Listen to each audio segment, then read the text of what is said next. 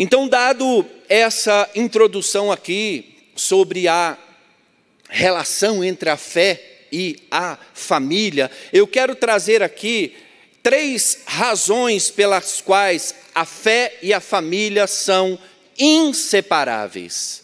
Três razões para você não separar mais essas duas áreas da sua vida. A primeira razão na qual a fé e a família são inseparáveis é porque Deus usa figuras familiares para se revelar. Deus usa figuras familiares para falar conosco, para ministrar nossa vida e para curar a nossa vida.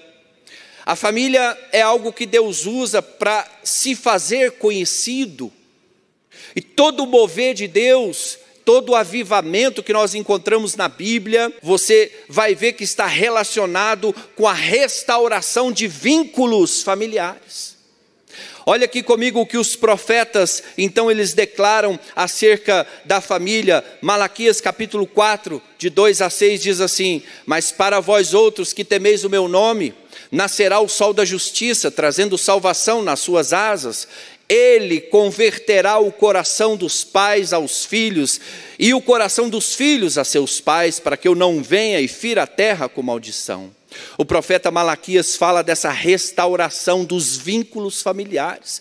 O texto que nós lemos, você não faz ideia o quanto ele é atual, o quanto os vínculos familiares a cada dia mais eles se desfazem, eles se fragilizam. E se o profeta está dizendo que é, é, o sol da justiça, fazendo é, é relação ao próprio Cristo, fazendo relação ao próprio Jesus, essa unção messiânica que cura, que restaura, que liberta, é para curar a família, é para curar os relacionamentos enquanto nós não resolvemos a nossa história enquanto filhos, nós não vamos conseguir ir para a vida adulta e madura e converterá o coração dos pais aos filhos e o coração dos filhos aos seus pais. Quantos filhos e pais foram quebrados nos seus relacionamentos? E essas pessoas então saem desses relacionamentos com a paternidade quebrada, saem com aquele vazio emocional, porque você não faz a ideia da inaceitável ausência de um pai. Você não faz ideia a dolorosa ausência que um pai faz na vida de um filho. Esse, essa pessoa, esse menino, essa menina sai desse relacionamento quebrado com o pai e vai para os seus relacionamentos sentimentais totalmente é, vazio, totalmente é, carente, buscando nos braços do outro o abraço de um pai que nunca teve, ou esse homem que ele já está ali com 40, com 50 anos, mas nunca amadureceu, é uma criança, é uma adolescente em busca de aventura, inconsequente, não se responsabiliza com nada. Deus usa figuras familiares para se revelar a nós. O profeta Malaquias aqui está dizendo sobre a restauração dos relacionamentos de pai e filhos. Quantos filhos estão com as suas histórias mal resolvidas? e vão para os seus casamentos, adolescentes, inconsequentes. O casamento vira um lugar de guerra, de ciúme, de controle, de possessividade. E veja aqui o que o outro profeta diz, profeta Joel, no capítulo 2, verso 28 e 29. E acontecerá depois que derramarei o meu espírito sobre toda a carne, vossos filhos Vossas filhas profetizarão, vossos velhos sonharão sonho, os vossos jovens terão visões, até sobre os servos e sobre as servas derramarei o meu espírito naqueles dias. Gente, não há como separar esse assunto de fé e família. Quem não vive o padrão divino, o padrão de Deus dentro da sua família, está vivendo uma fé distorcida, está vivendo uma fé de aparência está vivendo uma fé que é de performance, ou quem sabe até está vivendo uma fé que outros falaram para você viver. Aqui só ressalta então o valor da família no plano divino. O valor da família, a causa da família é a causa de Deus. E hoje, uma das maiores estratégias do reino das trevas é exatamente isso: é enfraquecer vínculos. Vínculo do pai com o filho, do filho com o pai, do marido com a esposa, da esposa com o marido. Vínculos fracos, vínculos adoecidos vai gerar pessoas adoecidas. A relação da sua saúde emocional, a relação da sua inteligência emocional, da sua capacidade de lidar com os conflitos, da, do, do seu senso de destino e de propósito na sua vida, está relacionado com os seus vínculos. Se você tem vínculos fortes, você vai ser resiliente, você vai aprender a lidar com os conflitos, as lutas, as tempestades da vida e vai avançar. Se você tem vínculos fracos, você não vai resistir. Essa é a primeira razão na qual nós precisamos entender que não se separa a fé e a família. A segunda razão que nós não separamos a fé e a família é porque a visão que você tem de família vai afetar a sua visão espiritual. Às vezes eu estou aconselhando pessoas, aconselhando uma jovem ou um jovem, e é tão comum a gente ouvir assim: eu nunca quero casar. Esse discurso é uma visão distorcida que está relacionado com a experiência que essa pessoa veio ter com a sua família de origem. Certamente o casamento dos pais dessa pessoa foi horrível. Certamente o casamento, o ambiente familiar foi horrível. Ela não quer aquilo para ela. Ela não quer reproduzir. Pessoas que tiveram um relacionamento ruim com os modelos familiares, a figura de um pai, a figura da mãe, vai transferir isso para Deus as nossas experiências com a nossa família de origem, a visão que você tem de família vai afetar a sua relação com Deus. A pessoa nunca teve um pai presente, um pai ausente, tem uma dificuldade incrível de confiar em Deus. Não, Deus vai prover, Deus vai, Deus vai suprir. Ai, mas, mas será? Tem uma dificuldade incrível de acreditar que Deus está com ele, porque viveu numa desproteção a vida inteira. E aí é tomado de assalto por essas, esses adoecimentos emocionais da modernidade, a síndrome do pânico, a ansiedade generalizada. A base disso tudo é um sentimento de desproteção muito grande. E de onde vem esse sentimento de desproteção? A visão que essa pessoa teve da família de origem. O nosso, o nosso comportamento familiar afeta vai afetar diretamente o nosso relacionamento com Deus. A pessoa que teve um pai autoritário, um pai violento, muitas vezes não consegue nem chamar Deus de pai. Tem muita gente que não consegue chamar Deus de pai. Oh, meu pai, pai amoroso, paizinho, a pessoa fica olhando e diz: Meu Deus, o que, que é isso? A pessoa nunca teve um pai. E ela muitas vezes vai transferir isso para Deus. É por isso que nós não podemos separar, essa é a segunda razão que nós não podemos separar a fé e a família, porque a visão que você tem da sua família vai afetar a sua visão espiritual. A visão da nossa família de origem sempre vai afetar a nossa compreensão de Deus, a visão que você tem da sua família, as experiências que você trouxe, se não tiver uma cura, uma restauração, se você não não, não olhar para a sua história, não conhecer a sua história, não elaborar as suas perdas, não fazer os seus lutos, não curar a sua alma, sabe o pior disso tudo? É que você vai repetir um padrão de comportamento de adoecimento. Quando você menos esperar, você vai estar fazendo igual, você vai estar fazendo igual aquele mesmo padrão de comportamento, porque foi isso que se aprendeu. A nossa família é uma grande escola, é a primeira escola. A sua família de origem é a primeira escola. E você não teve opção. Ah, eu não queria me matricular nessa escola. Não, você nasceu ali, você já está matriculado. E quando você nasceu ali naquela família e se matriculou ali, de repente tinha matérias que você não gostava muito: violência, imoralidade. O, o fato de você ter vindo de uma família disfuncional ou de um modelo de autoridade que falhou com você, isso não quer dizer que você tem que ficar refém dessas falhas. Isso não quer dizer que você tem que ficar aprisionado a essas falhas. É possível mudar, é possível ressignificar, é possível fazer diferente. Ah, meu pai tratava as pessoas assim, meu pai educou meus filhos assim. Não faça isso, você vai perder o coração dos seus filhos.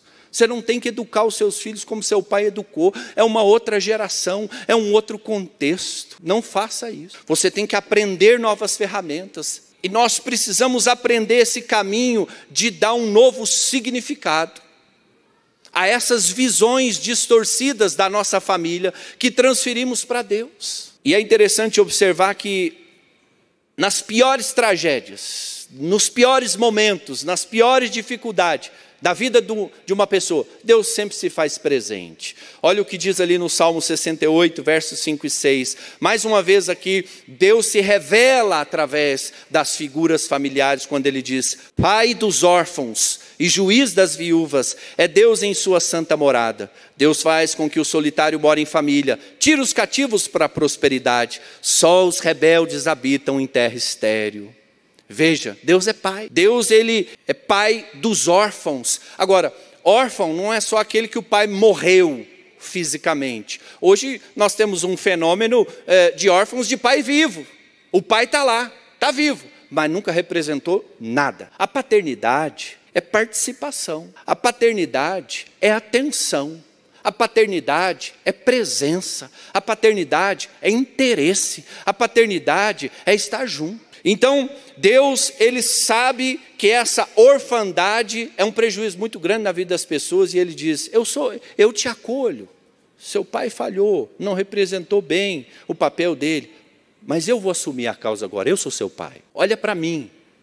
É o que é o que Deus está dizendo. Olha para mim. Deus é pai dos órfãos, juiz das viúvas. Deus faz com que o solitário more em família, tire os cativos para a prosperidade, só os rebeldes habitam em terra estéril. O terceiro e último e última razão na qual nós não separamos fé e família é que através da família nós vamos comunicar valores espirituais. Através da família nós vamos comunicar princípios. Gente, a Bíblia que os nossos filhos vão ler é a nossa vida. Não adianta ficar obrigando o menino a ler e quando ele olha para a sua vida, ele vê outra coisa. A Bíblia que os nossos filhos vão ler é a nossa vida. Não adianta ficar obrigando vir para a igreja se a sua casa não é uma igreja. E as nossas casas deveria ser uma extensão da igreja. Uma extensão do reino de Deus.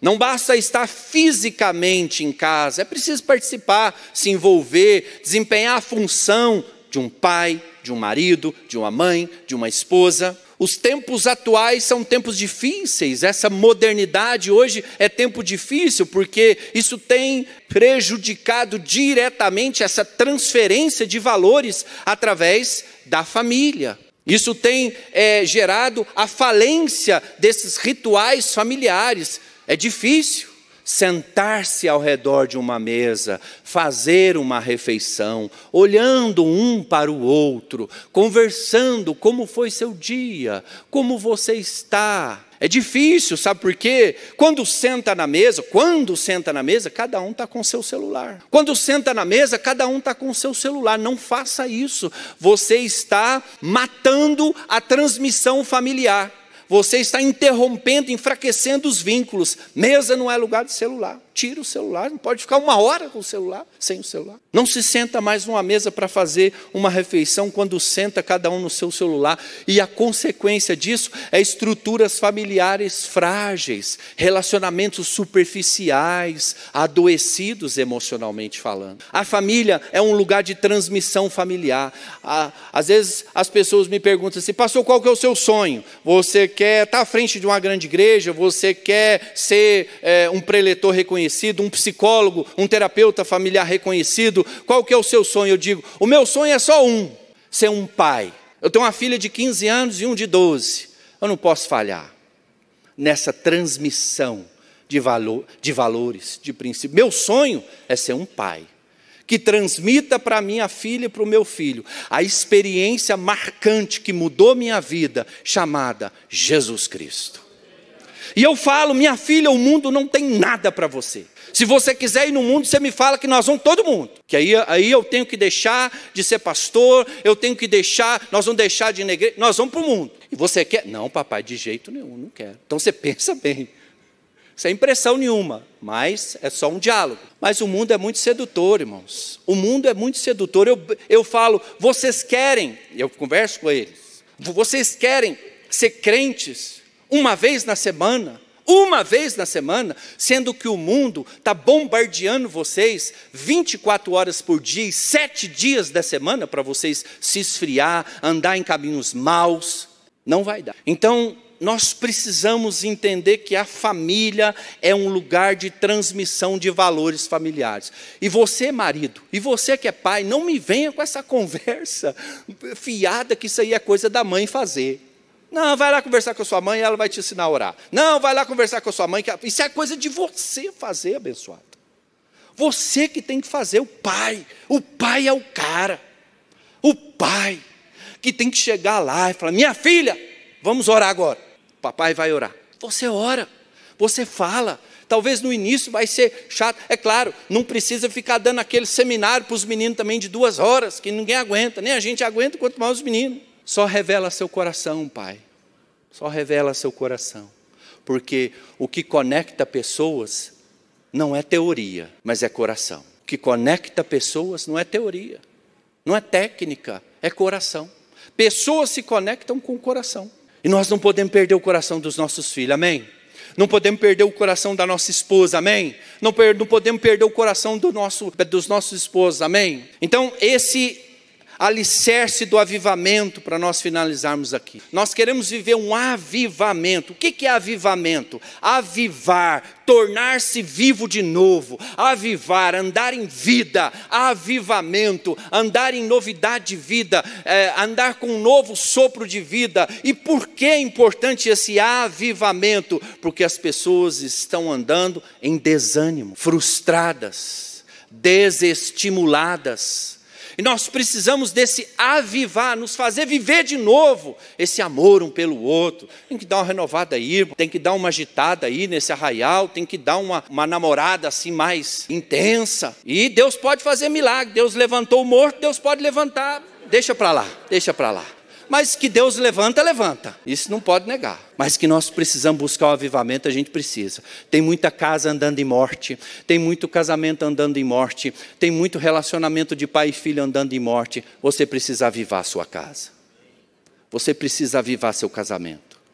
Você precisa avivar, dar vida de novo ao relacionamento com esses filhos. Nada de um dentro do quarto o dia inteiro, nada de cada um dentro do seu quarto no seu celular. Cadê a transmissão familiar? Cadê a transmissão? Cadê você contando a história para eles de como Jesus tocou sua vida um dia? Então, os níveis mais intensos de batalha espiritual acontecem no cenário familiar, nas relações e nos vínculos familiares. E o verdadeiro fundamento do avivamento é a reconciliação e a restauração familiar. Você quer viver um avivamento, vai começar na sua casa.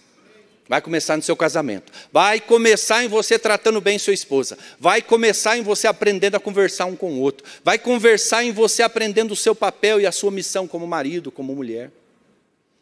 Olha o que Jesus diz aqui em Mateus 9,17, eu já estou terminando. Mateus 9,17. Nem se põe vinho novo em odres velhos, do contrário, rompem-se os odres, derrama-se o vinho e os odres se perdem. Mas põe-se vinho novo em odres novos, e ambos se conservam. É interessante aqui que muitos buscam o avivamento somente a, através do vinho novo de Deus. Mas nós temos que buscar o vinho novo de Deus, mas também buscar ser um odre novo, um odre novo. Esse odre fala a respeito da nossa estrutura de vida, nada de ser um odre velho, ressecado, inflexível, trincado não aguenta a pressão do vinho novo. Nós temos que buscar ser o vinho novo, mas também ser o odre novo. Nós devemos buscar o poder de Deus, mas também a cura e a restauração da nossa alma. Nós devemos buscar a unção de Deus, mas também buscar ter um caráter aprovado. Não podemos separar mais a nossa vida interior da nossa espiritualidade. E só para fechar aqui, Lucas capítulo 17, verso 20 e 21. Interrogado pelos fariseus sobre quando viria o reino de Deus, Jesus lhe respondeu: Não vem o reino de Deus com visível aparência, nem dirão, está aqui ou está lá, porque o reino de Deus está dentro de vós. O reino de Deus está dentro de você. Sabe o que, que isso significa? Reino de Deus é governo de Deus, é presença de Deus. Reino de Deus é poder, é milagre, é transformação. Então, se o reino de Deus está dentro de você, Quando você coloca o pé dentro da sua casa, ali chegou o reino de Deus. Quando você está ali no, no, seu quarto com a sua família, ali chegou o reino de Deus. E nós precisamos nos conscientizar do quanto é importante nós, nós entendermos que esse reino de Deus está dentro de nós. O reino de Deus precisa intervir na maneira que você fala. O reino de Deus dentro de você precisa intervir na maneira que você é, é, relaciona um com o outro dentro do seu casamento, na maneira que você se relaciona com seus filhos. O reino de Deus precisa intervir ali. E o meu objetivo com essa palavra é não só instruir você, mas também inspirar. Eu já desisti de querer impressionar faz muito tempo não tem intenção de impressionar ninguém, tem minhas limitações, tem minhas dificuldades, não tenho resposta pronta para tudo. Agora, uma coisa eu não desisto: de inspirar. E eu preciso te inspirar a viver uma fé ligada com a sua família. Eu preciso te inspirar a você ser um pastor dentro da sua casa. Mas, pastor, eu, eu, eu, eu não tenho chamado, eu, eu, eu, eu não sei ler a Bíblia. Não, não, não. Pastor, no sentido do ofício, é aquele que cuida, é aquele que dirige, é aquele que, que, que acolhe, que trata. Você, marido, é um pastor dentro da sua casa. Você é um pastor da sua esposa. Você é um pastor dos seus filhos. O objetivo é inspirar você. Esse dia eu estava aconselhando uma, uma esposa junto com o seu esposo, e eu disse para ela assim: olha, a mulher é um ser de muita influência. Mas uma das maiores estratégias do inimigo é tentar distorcer essa influência para um lado ruim, aonde a mulher, ao invés de levantar, ela, ela derruba, ao invés de acender, ela apaga. Ao invés de colocar para cima, ela diminui. A mulher precisa encontrar esse lugar de influência onde ela fala uma palavra e esse marido, ele acende, esse marido, ele ele ele é cheio ali de respeito, de admiração, de validação. Que você venha usar mais a sua influência com sabedoria. Eu queria que você ficasse de pé. Eu quero ter um tempo de oração aqui com você antes de nós terminarmos.